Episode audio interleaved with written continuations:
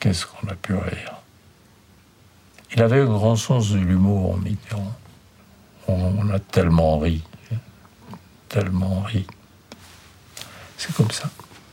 Je suis Walid Berissoul et vous écoutez Mitterrand 81, le podcast qui explore l'époque où l'on rêvait de changer la vie. Le président, il présidait et je dirais, euh, ami il était. Et c'était d'une certaine manière pas le même homme.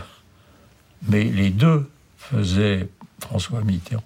Quatrième épisode, François Mitterrand raconté par les siens, leurs premiers souvenirs et leurs derniers souvenirs.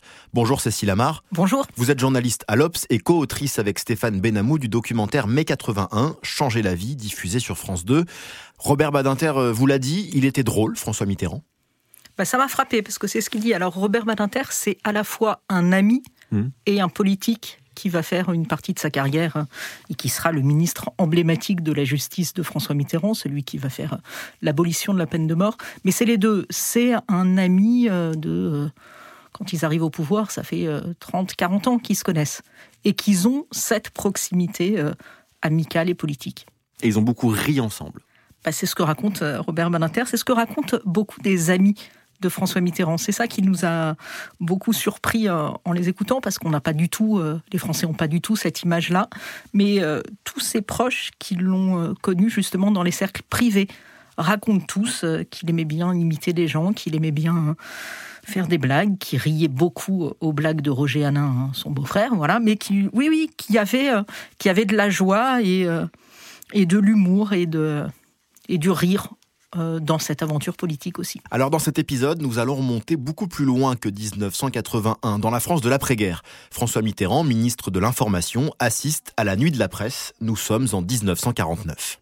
Monsieur Vincent Auriol, qui restera jusqu'à la fin du spectacle, tandis que Monsieur Mitterrand, ministre de l'Information, par conséquent ministre des journalistes, est arrêté 100 fois par ses anciens confrères, je dis anciens confrères, car Monsieur Mitterrand est un ancien journaliste. Un journaliste, si peu. Trop peu sans doute, mais assez pour connaître les difficultés auxquelles sont exposés ceux qui le sont. Et la première rencontre avec Robert Badinter, c'est lors d'une partie de tennis dans les années 50. Je me souviens très bien que mm, il jouait contre Félix Gaillard, où il y avait là euh, des hommes politiques, des journalistes. J'étais l'arbitre, moi. Quand chapeau, il, le mois de juin, il faisait très chaud. Et Mitterrand bien que n'étant pas du niveau de Gaillard, a tellement euh, voulu gagner. C'était si intéressant à observer, surtout de la chaise d'arbitre. Il en voulait tellement que la volonté l'a emporté sur le talent. Car tennistiquement, Gaillard était supérieur, était plus jeune d'ailleurs. Mais Mitterrand s'accrochait. Finalement, il l'a emporté. Par un score euh, très poussé. Et euh, longtemps après, il m'a dit, vous savez, euh, cette partie de Vilaine, ça m'a fatigué pour un mois. J'ai dit, je le conçois, parce qu'avec la chaleur qu'il faisait, il mais ça ne fait rien, je voulais gagner. Et je suis resté pensif en me disant, ça prouve la volonté et surtout le désir de l'emporter. Le désir de l'emporter dont il a fait preuve toute sa vie. Juste pour se replacer dans le contexte de l'époque, sous la 4ème République, donc François Mitterrand est un tennisman euh, acharné, tenace, mais c'est surtout un vieux routier de la politique. Oui, il a été ministre 11 fois. 11 hein, fois 11 fois sous la 4 République, à peu près tous les postes, ministre de la Justice, ministre de l'Intérieur, ministre des Outre-mer, ministre de l'Information, enfin voilà. Ministre des journalistes. Voilà, enfin, c'est une façon de voir le ministre de l'Information. Mais oui, il a été, euh, c'est un pilier de la, de la quatrième. Après, il faut se souvenir que la quatrième, les expériences gouvernementales, elles durent pas très, pas très longtemps. Les gens sont toujours les mêmes, mais ils sont pas forcément euh, dans le même parti, ils sont pas forcément au même poste. Mais euh, oui, François Mitterrand a commencé son histoire euh, personnelle à droite, mais euh, son histoire politique, elle est plutôt à gauche. Monsieur Mitran, ministre de la France d'Outre-mer, part cette nuit pour Djibouti. Il va partir tout à l'heure. Et voici sa voiture qui vient d'arriver devant l'aérogare. Monsieur le ministre, avant de partir pour ce grand périple que vous allez entreprendre tout à l'heure, puis-je vous demander quel est son programme? Par ma présence, je compte représenter le gouvernement français en compagnie de tous les parlementaires d'Afrique équatoriale française. Euh, je pourrai célébrer, je l'espère, euh, dans les différentes villes du Tchad, ce grand souvenir de la présence française. Monsieur le ministre, puis-je vous demander quand vous arriverez à Djibouti, votre première grande escale? Je pense arriver dans 48 heures. François Mitterrand, le 27 décembre 1950, interviewé par Pierre Ichac sur le tarmac d'Orly, ministre de la France d'Outre-mer. À cette époque-là, ça veut dire euh, ministre de l'Empire colonial français? Oui, c'est cette époque-là et ce qui va marquer, en l'occurrence, euh, l'histoire euh, coloniale ou décoloniale de François Mitterrand, c'est quelques années plus tard, quand il est ministre de la Justice du gouvernement Guy Mollet pendant la guerre d'Algérie. Hmm. Et autant euh, plus tard, il sera celui qui fera le Parti socialiste euh, contre justement ce qu'on appelait le mollettisme et contre la, position du gouvernement français euh, couvrant la torture en Algérie. Mais voilà, mais cette tâche-là restera pour toute une partie de la gauche anticoloniale. Ce qui est intéressant, c'est de se dire que sous la Ve République, donc euh, plus de 25 ans plus tard, euh, entre les deux, il y a eu une vingtaine d'années de, gaullisme, puis de giscardisme. Mitterrand, euh, il est l'opposant à, De Gaulle, à Pompidou, puis ensuite à, Giscard, et il devient progressivement un, homme neuf. Ben oui, parce que si pour nous, la Quatrième République, ça paraît de l'histoire très très ancienne, en 81 aussi, c'est de l'histoire un peu ancienne. Et surtout, euh, la Ve République, quand De Gaulle euh, fait la Constitution en 1958, pour euh, beaucoup, beaucoup de gens, en fait, cette Constitution, elle est faite pour que la droite reste au pouvoir. Ça fait 23 ans qu'il est dans l'opposition, ça fait 23 ans qu'il se bat contre le système en place, contre ses institutions, et donc ça l'a un peu, entre guillemets, lavé de tout son passé. Il apparaît neuf parce qu'il est dans l'opposition, et puis c'est une opposition, faut se souvenir de cette époque, hein il parle jamais à la télé, il parle jamais à la radio. Enfin voilà, on l'entend jamais. C'est vraiment un, système. L'ORTF, c'est très très très puissant.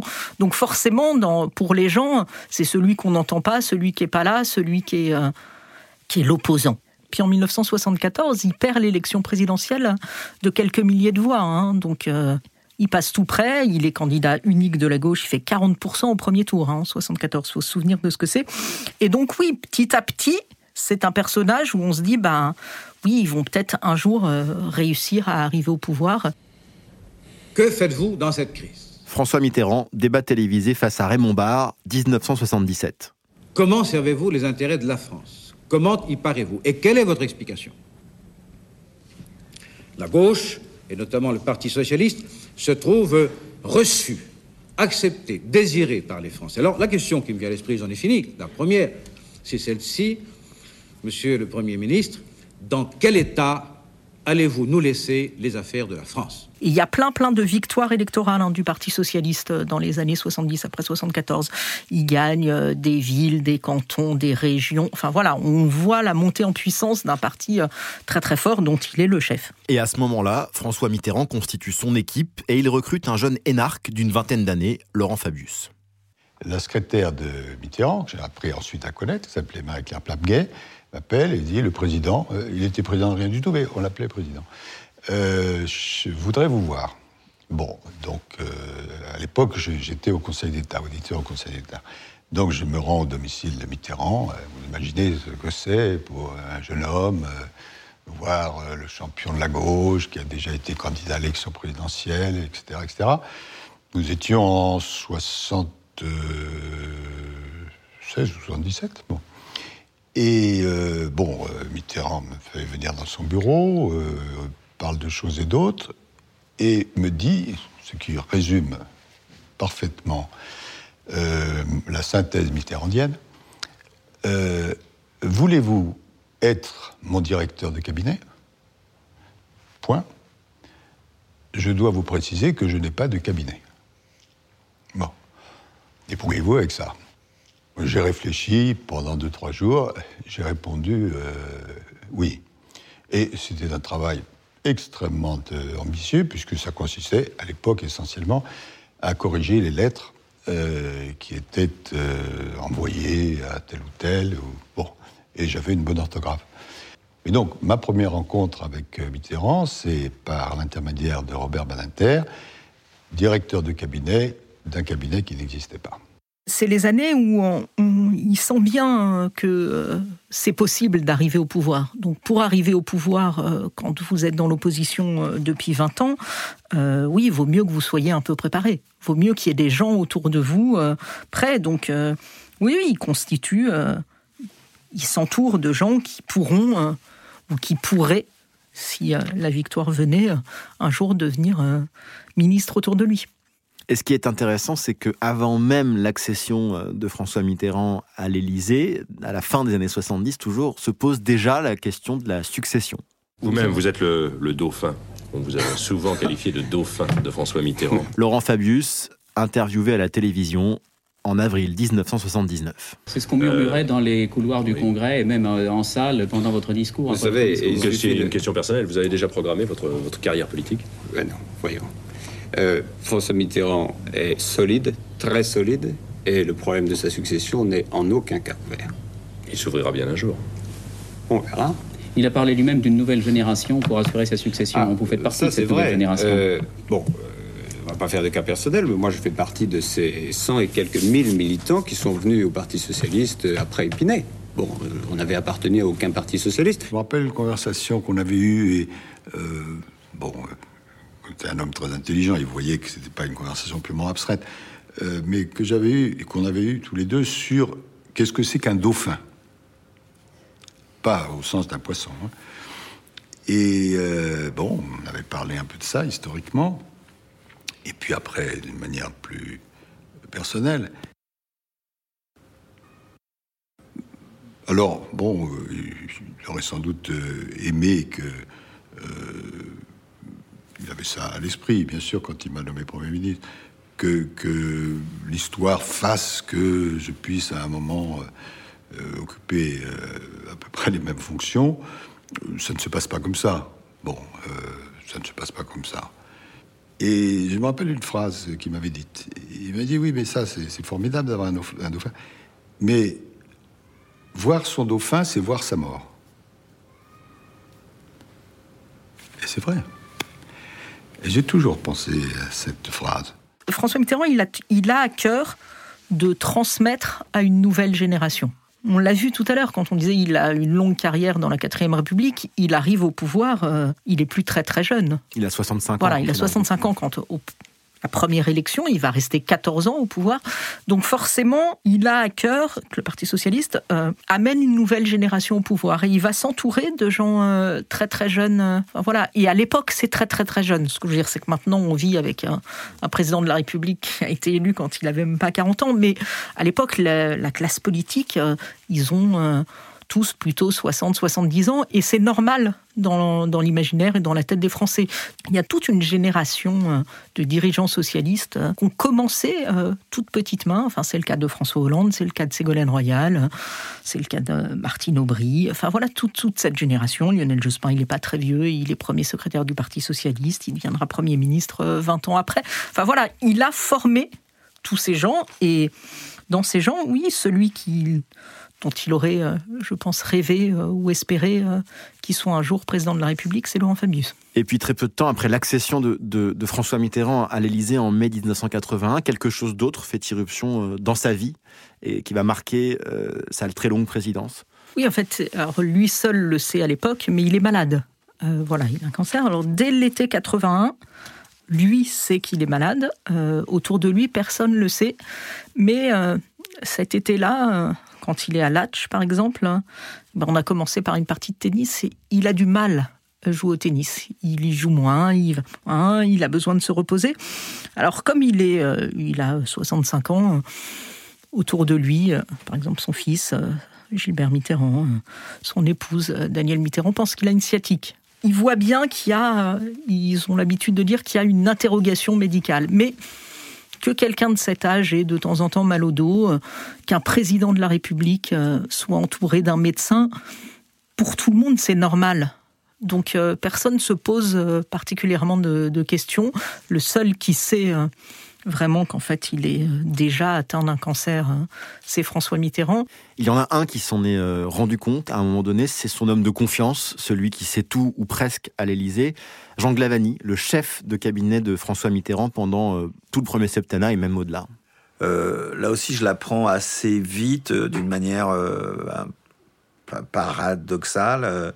je crois qu'on est en 85 ou 86 dans un département aux Antilles, et, donc on est à la préfecture de la Martinique, et et je lui dois lui apporter, je sais plus, un dossier ou je ne sais plus quoi, un livre, un, dossier, je pense. Et il est dans son appartement privé, je frappe et je, rentre et, euh, et, je trouve sous perfusion. Donc, euh, évidemment, euh, choc, choc émotionnel, je ne pose pas de questions. Je suis peut-être idiot, j'aurais peut-être dû poser une question, je ne pose pas de questions. Donc je remets le dossier et puis et puis, euh, une heure après, je vois son médecin personnel, Gubler, et je lui dis, dis-moi, euh, et il me dit, écoute, euh, il me dit une phrase elliptique sur le thème, c'est grave, mais, mais on fait ce qu'il faut et t'en fais pas, etc. Bah, ça, tiendra sûrement jusqu'à la fin du septennat. Bah, de fait, ça a tenu même deux septennats. Donc pendant le, premier septennat, on n'a pas été la maladie euh, n'est pas euh, n'est pas présente quoi, n'est pas n'est pas ça a été très différent dans le deuxième où elle, elle a envahi si je veux dire la scène. La maladie du président, donc celle euh, sur laquelle on ne pose pas de questions, elle progresse à bas bruit hein, pendant, pendant des années, mais à l'approche de la présidentielle de 1988, alors que la gauche cherche à prendre sa revanche sur la droite et à mettre fin euh, à la cohabitation, là, euh, le combat politique se double vraiment d'un combat personnel pour François Mitterrand C'est là que... ces enfants vont commencer à comprendre. C'est là que des gens vont commencer à se poser des questions et à comprendre, en fait, sans qu'ils le disent vraiment, parce que Politiquement, c'est une évidence qui va être candidat à la présidentielle et qui va gagner la présidentielle, parce que euh, la cohabitation euh, a refait euh, bloc autour de lui à gauche. Donc, or, non seulement il dit jamais qu'il va se représenter, mais il dit au fur et à mesure de conversations privées, de conversations à l'âge, de conversations avec ses amis, hein. mais est-ce que ma santé le permettra Est-ce que je serai assez en forme? Alors en même temps, il a 72 ans, 71 hein, ans, 72 ans, donc c'est une question assez normale, mais voilà. Au fur et à mesure, les gens se disent mais pourquoi il met tant de temps à dire qu'il se représente? Pourquoi, euh, pourquoi la santé euh, devient à ce point une question? Donc c'est là qu'un certain nombre de gens comprennent. Alors il y a un souvenir, c'est Robert Badinter qui vous l'a raconté, Noël 1987 en Égypte, au Sinaï. J'étais à la recherche de souvenirs aisés car ils sont nombreux et je me suis, euh, je me suis souvenu d'une excursion au Sinaï. nous étions en vacances avec Mitterrand et Mitterrand s'était mis en tête de monter en haut du Sinaï pour voir le jour se lever. Le médecin m'a dit, dans l'état où il est, le président, je préférerais.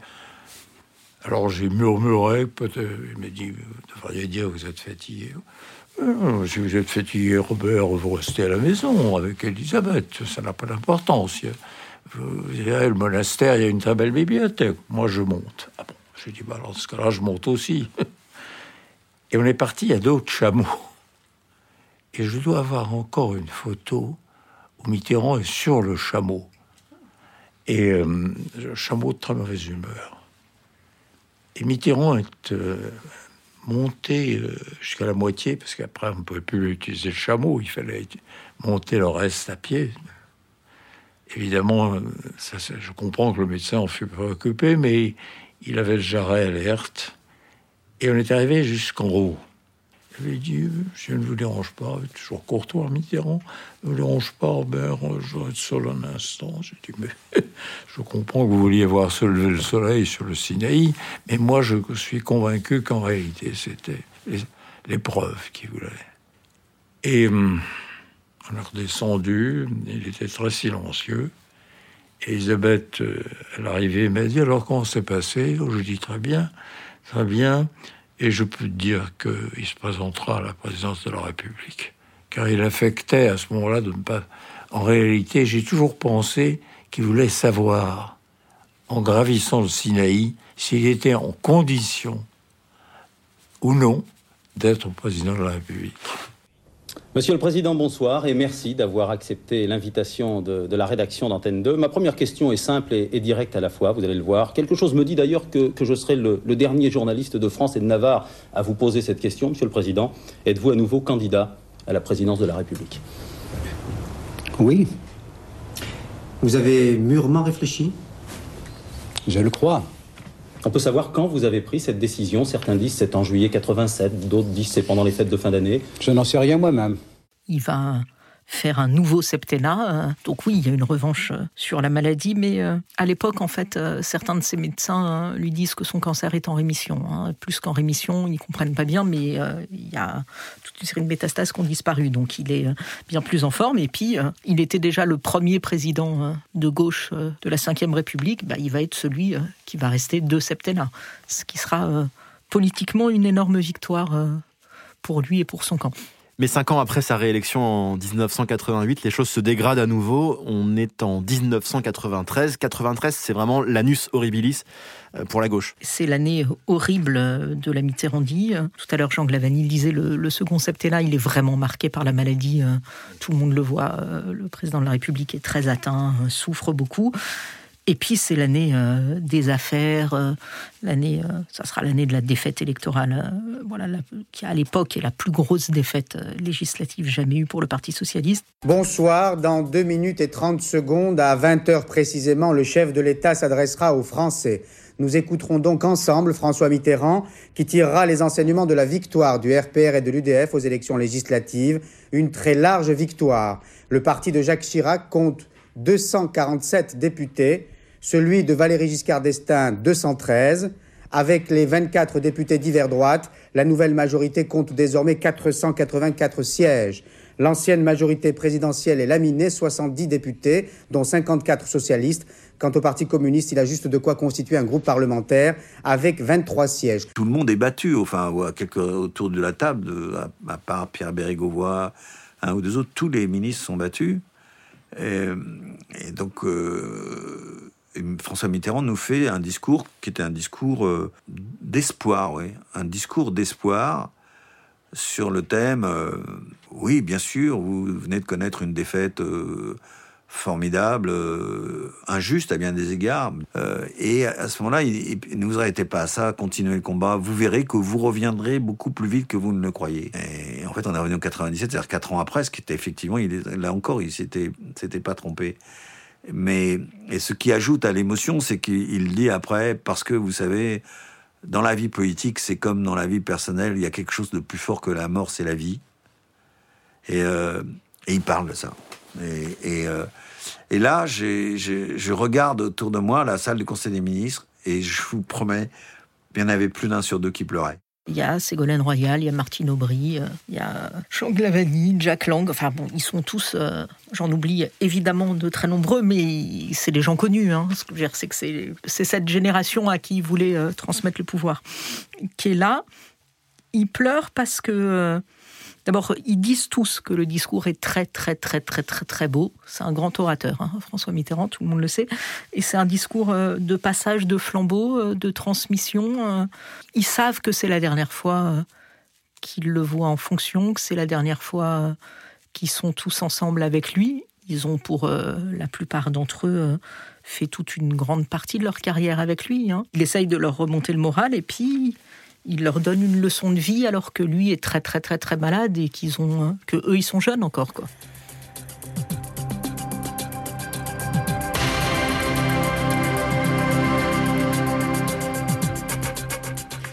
Madame, Monsieur, bonsoir. Pierre Bérégovoy est mort en fin d'après-midi après s'être tiré une balle dans la tête à Nevers, la ville dont il est maire. Les circonstances de ce drame sont encore mal connues selon certains témoignages. Il aurait demandé à son chauffeur de le conduire sur les berges d'un canal où il aurait mis fin à ses jours avec l'arme de service de son garde du corps. C'est une des dernières conversations vraiment de fond que j'ai eues avec euh, Mitterrand. Euh, c'est euh, au moment de la mort de Pierre Bergovoy. Il aimait beaucoup Bergovoy, qui était vraiment un homme remarquable. Pierre Bérégovoy était, comme l'on dit, un autodidacte. C'est après la Résistance, en 1946, qu'il adhère à la SFIO. Il sera le dernier Premier ministre socialiste de François Mitterrand. On le savait profondément touché par l'échec de la gauche aux dernières législatives, un échec qu'il jugeait injuste et injustifié. On le savait atteint par ce qui était devenu l'affaire du prêt. Il avait obtenu un prêt sans intérêt de l'homme d'affaires Roger Patrice Pelat. Il s'était senti blessé dans son honneur. Peut-être que le terme que j'utilise est excessif, mais enfin, il, s'en voulait de la mort de, de Bérégovoy.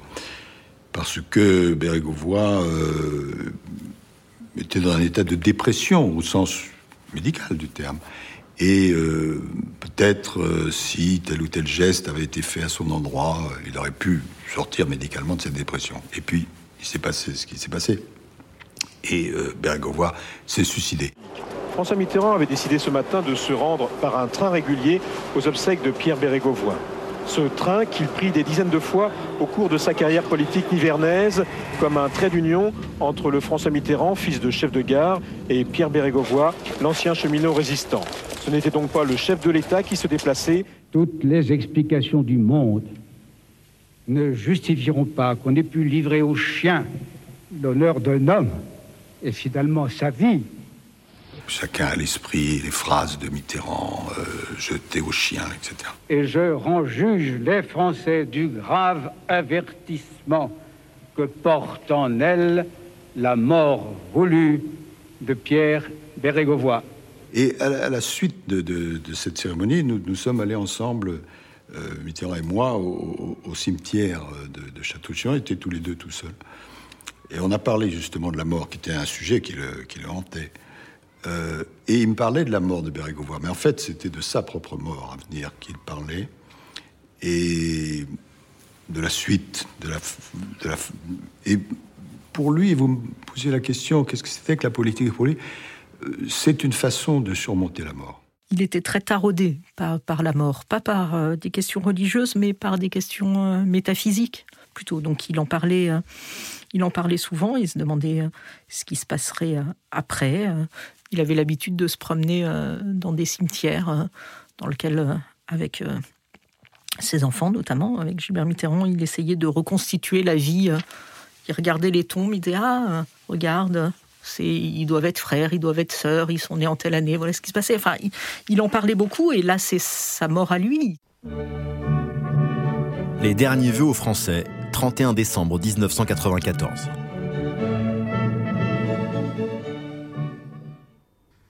L'an prochain, ce sera mon successeur qui vous exprimera ses voeux. Là où je serai, je l'écouterai. Le cœur plein de reconnaissance pour le peuple français qui m'aura si longtemps confié son destin, et plein d'espoir en vous. Je crois aux forces de l'esprit et je ne vous quitterai pas. Retour aux sources pour le citoyen Mitterrand. Il vient de quitter l'Élysée. C'est à pied qu'il s'avance rue de Solferino, 14 ans après avoir quitté le Parti socialiste. Au moment où François Mitterrand franchit le Porsche, 21 coups de canon résonnent. Jacques Chirac est le nouveau président. On était là pour le premier jour quand en 81 euh, M. Mitterrand est passé et on est là pour le dernier jour aussi. C'était la dernière fois que je le vois. Nous sommes redevenus, vous êtes redevenus une force politique et sociale capable d'entraîner la France chaque fois qu'elle en sentira la nécessité pour plus de justice, pour plus de liberté, pour la mise en place d'une certaine idée de la société qui nous est chère. Vous allez continuer après moi, vous avez commencé avec moi, ou bien vous avez rejoint le groupe de la troupe au cours de ces 30 dernières années, je suis heureux de voir déjà beaucoup de visages plus jeunes.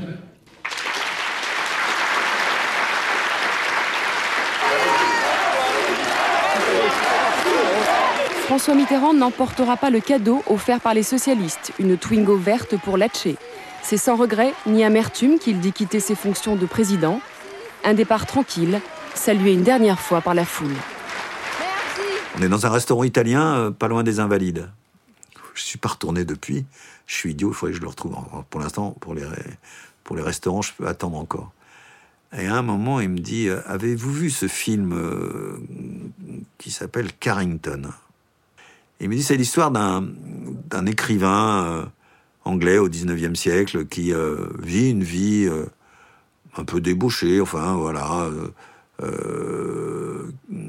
Il est bisexuel, mais, mais, plutôt homosexuel, et puis il commence à me décrire le personnage. Et il me dit, bien à un moment, euh, euh, raconte le film, à un moment, il, tombe malade. Il est condamné, gravement malade. Et au moment de sa mort, il dit cette phrase euh, Si c'est ça mourir, ce n'est pas une affaire. Et là, je suis, on est là, il est à ma droite, et il me dit ça, et là, je, j'ai un frisson, je me rends compte qu'il est en train de m'annoncer sa mort. Je me rends compte qu'il chose que j'ai corroborée puisque avec ses enfants et avec euh, d'autres très proches de, lui, j'ai appris qu'il avait fait la tournée d'un certain nombre de personnes à qui il, euh, disait au revoir. Et là, je suis absolument bouleversé. voilà. Et donc, ces, derniers mots, ça a été ça. Et il m'avait dit, et, et non, Glavani mourir, c'est pas une affaire. Insistant sur le coup. Et je me souviens qu'après, je suis sorti de ce restaurant je suis allé acheter l'officiel des spectacles. J'ai vu où se jouait Carrington. Je me suis précipité pour voir Carrington. Et, euh, et pour être très précis, il m'avait pas dit mourir n'est pas une affaire, il m'a dit la mort n'est pas une affaire. Et en fait, dans le film que je veux voir, c'est mourir n'est pas une affaire. Alors c'est assez, pour moi, c'est assez différent. Mourir n'est pas une affaire, mais la mort est une affaire. Et, je me suis dit, peut-être que si j'avais eu l'occasion, je leur dit, bah non, mourir n'est pas une affaire, mais la mort, oui. C'était Mitterrand 81, un podcast produit par Maximal Productions, en coproduction avec l'Obs et avec la participation de France Télévisions. Les récits sont basés sur les entretiens réalisés par Cécile Amar et Stéphane Benamou pour le documentaire Mai 81, Changer la vie à la réalisation et au mixage Jonathan Ponce, et à la documentation Katia Martin, avec l'apport précieux des archives de l'INA.